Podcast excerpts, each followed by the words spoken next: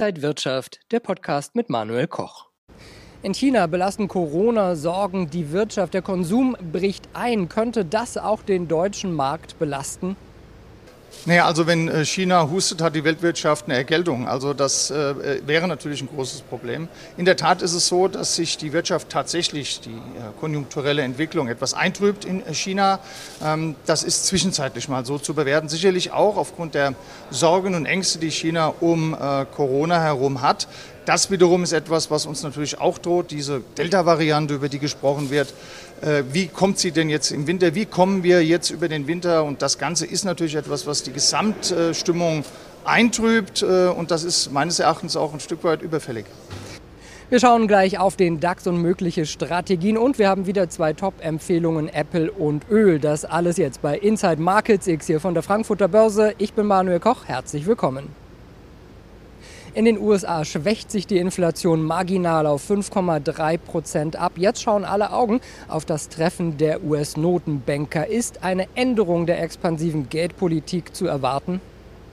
Ich glaube in der Tat, dass das noch überhaupt nicht äh, ausgemacht ist, äh, wie die äh, FED auf geldpolitisch auf die Situation reagiert, weil wir die Situation noch gar nicht genau einschätzen können, die da heißt, wie ist die Arbeitsmarktdynamik, wie ist die Inflationsentwicklung, ähm, bleibt die dauerhaft so hoch, können die Amerikaner dann bereits aus dem Anleiheaufkaufprogramm wieder aussteigen, es reduzieren bzw. sogar mit einem Ausblick auslaufen lassen. Das sind alles Themen, die tatsächlich erst in den nächsten zwei bis drei Monaten entschieden werden, mutmaßlich sogar erst gegen Dezember.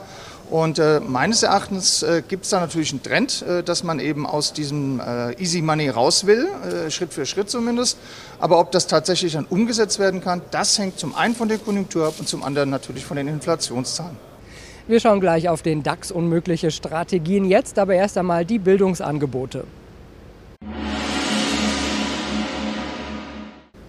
Die Bildungsangebote der Finance School of Trading sind jetzt für euch online. Börsenausbildungen, Börsenbriefe und Handelssignale. Registriert euch einfach kostenfrei und ab einer Kontogröße von 2000 Euro könnt ihr die Förderung beantragen. Dann gibt es zum Beispiel den Börsenbrief Aktien für alle von Mick Knauf für ein ganzes Jahr. Die Anmeldung und alle Infos zu den Bildungsangeboten findet ihr unter financeschool.de. Der DAX hatte zuletzt immer wieder einige negative Tage in Folge. Ist jetzt eine Hürde erreicht und sehen wir vielleicht sogar die Korrektur, die viele sowieso schon länger erwartet haben? Also ich denke in der Tat, dass wir gerade auch im Hinblick auf die äh, geldpolitischen Maßnahmen, die da kommen könnten, äh, durchaus nochmal äh, Reevaluierungsbedarf haben an den Börsen. Ähm, von, einem, äh, von, der Korrektur tatsächlich gehe ich auch aus in den nächsten Monaten. Äh, wie deutlich die sein wird, lasse ich mal dahingestellt sein. Äh, ich glaube auch nicht mehr, dass sie allzu lange anhalten wird, denn dazu ist das Geld einfach nichtsdestotrotz auch bei einer Veränderung der geldpolitischen Maßnahmen eben immer noch sehr, sehr günstig alles. Äh, und das spricht weiterhin für Aktien. Das bedeutet aber auch, dass wir zwischenzeitliche, ich will es mal so sagen, Unebenheiten zu äh, umschiffen haben und äh, die werden kommen, da bin ich mir ganz sicher.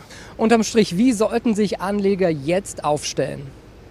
Also ich persönlich bin tatsächlich der Meinung, dass man ein Stück weit, äh, wenn man ruhig schlafen will, äh, sich ruhig auch ein bisschen ähm, Gewinne mitnehmen gönnen darf äh, und einfach seine Position nicht auf Null fährt, aber einfach mal reduziert, um zu schauen, wie entwickelt sich denn äh, der geldpolitische Rahmen, die Inflation, äh, wie reagieren die Märkte darauf. Äh, wenn man natürlich auf Spekulatives aus ist, dann kann man drinbleiben und zwar voll und eben bei einer Korrektur eben nachladen, so wie es die meisten machen. Immer wenn der Markt ein kleines Stück weit einbricht, kommen sofort die Schnäppchenjäger und das wird auch weiterhin so sein. Und wir schauen auf die Top-Empfehlungen. Zuerst auf Apple. Der iPhone-Hersteller hatte am Dienstag sein neues Smartphone präsentiert. Investoren zeigten sich aber enttäuscht. Sie schickten die Aktie talwärts. Analysten sehen deswegen eine Short-Chance.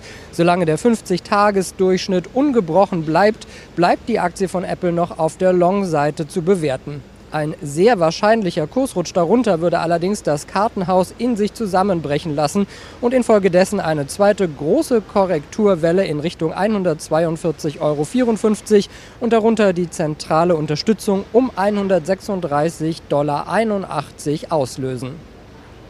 Nicht nur der Wirbelsturm Nicholas vor Texas, sondern auch die OPEC befeuern gerade die Rohölpreise. Die Analysten der Trading House Börsenakademie sehen deswegen hier eine Longchance. Übergeordnete Ziele für den WTI Future lassen sich nun an den Jahreshochs bei 76,39 Dollar ableiten. Ein Anstieg darüber könnte sogar einen Wertzuwachs in dem Bereich der Verlaufshochs aus Ende 2018 bei 89,09 Dollar für den Energieträger bedeuten.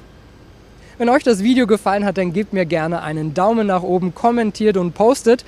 Und ansonsten sehen wir uns in der kommenden Woche wieder bei Inside Market 6 hier von der Frankfurter Börse. Ich bin Manuel Koch. Happy Friday. Und wenn euch diese Sendung gefallen hat, dann abonniert gerne den Podcast von Inside Wirtschaft und gebt uns ein Like.